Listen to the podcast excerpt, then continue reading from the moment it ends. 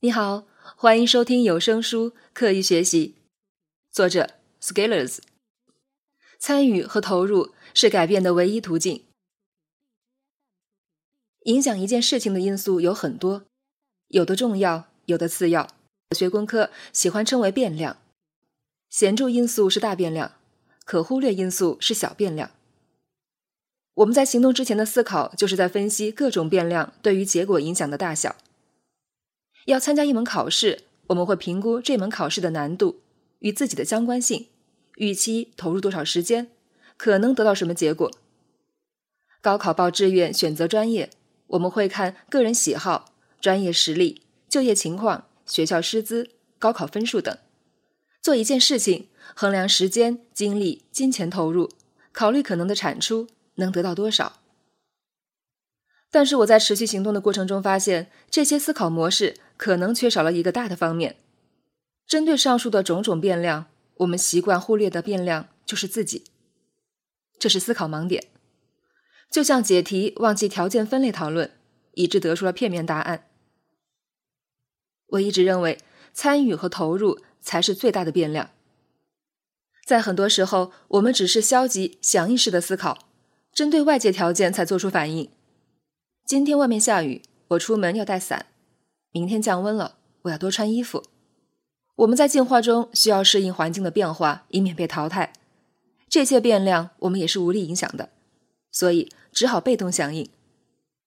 但是生活中还有另外一个方面，我们能够对它产生影响，那就是我们的成长。在成长中，从来不应该进行消极响应式的思考，否则就失去了成长的意义。自己成长为什么样子？会受到很多变量的影响，但是其中最大的变量不是打雷下雨，不是家长里短，而是自己，是自己的参与和投入。在量子力学里面有一个测不准原理，通俗的讲，如果你要描述一个量子的状态，就要采用某种方法来测量它。但是测量这个动作会对量子产生影响，会改变量子的状态，所以你没法测准。我们的成长也像量子的状态一样，我们的参与可以影响其状态。于是我们根本无法用一个静态消极响应的思路去分析预测。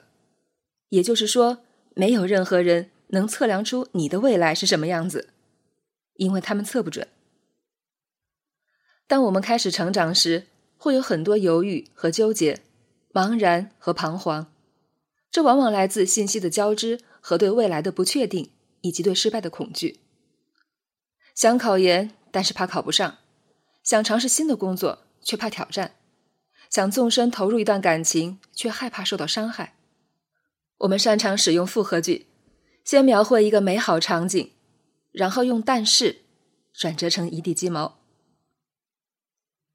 最后的结果就是维持原状，而且连尝试的意愿都没有，没有一点点行动。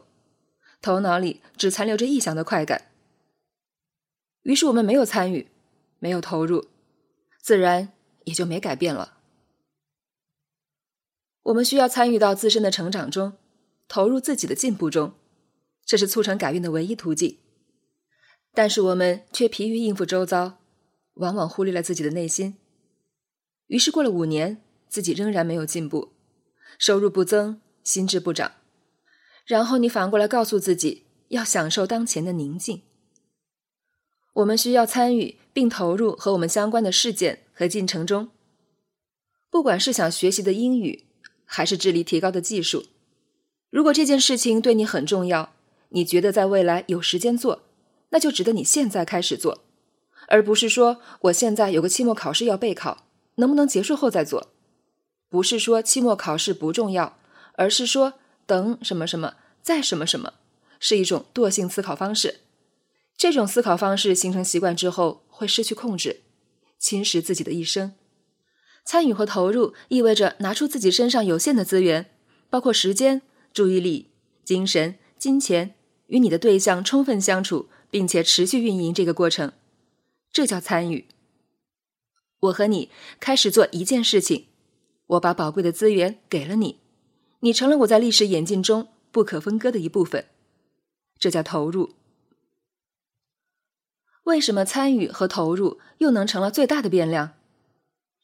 因为我们每个人所要面临的未来，只有全部走完，才能盖棺定论，见到全貌。在这个过程中，我们是自己的主角，是自己的战舰的舰长，自己把握方向。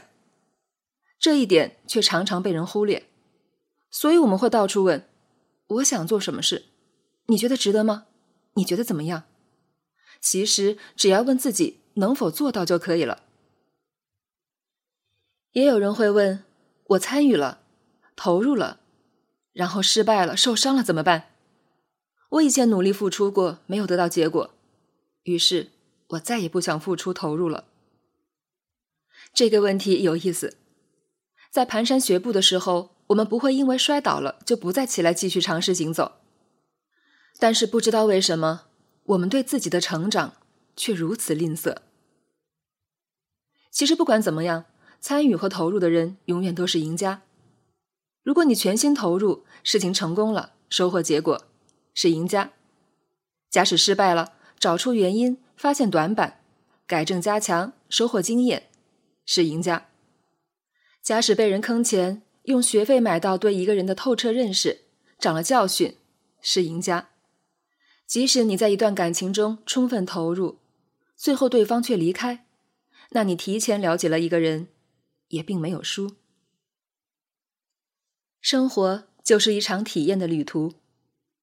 充分参与、忘情投入的人，会得到最充分的体验。最终结果无论如何，收获的远远要比当初单纯的预期多。回首再看，你会发现，相比开始前的纠结，这一路领略的风景，要比那些小纠结精彩好几个等级。你甚至会怀疑，为什么当初浪费了那么多时间？这是因为。参与和投入才是最大的变量，是让我们通往新世界的明灯。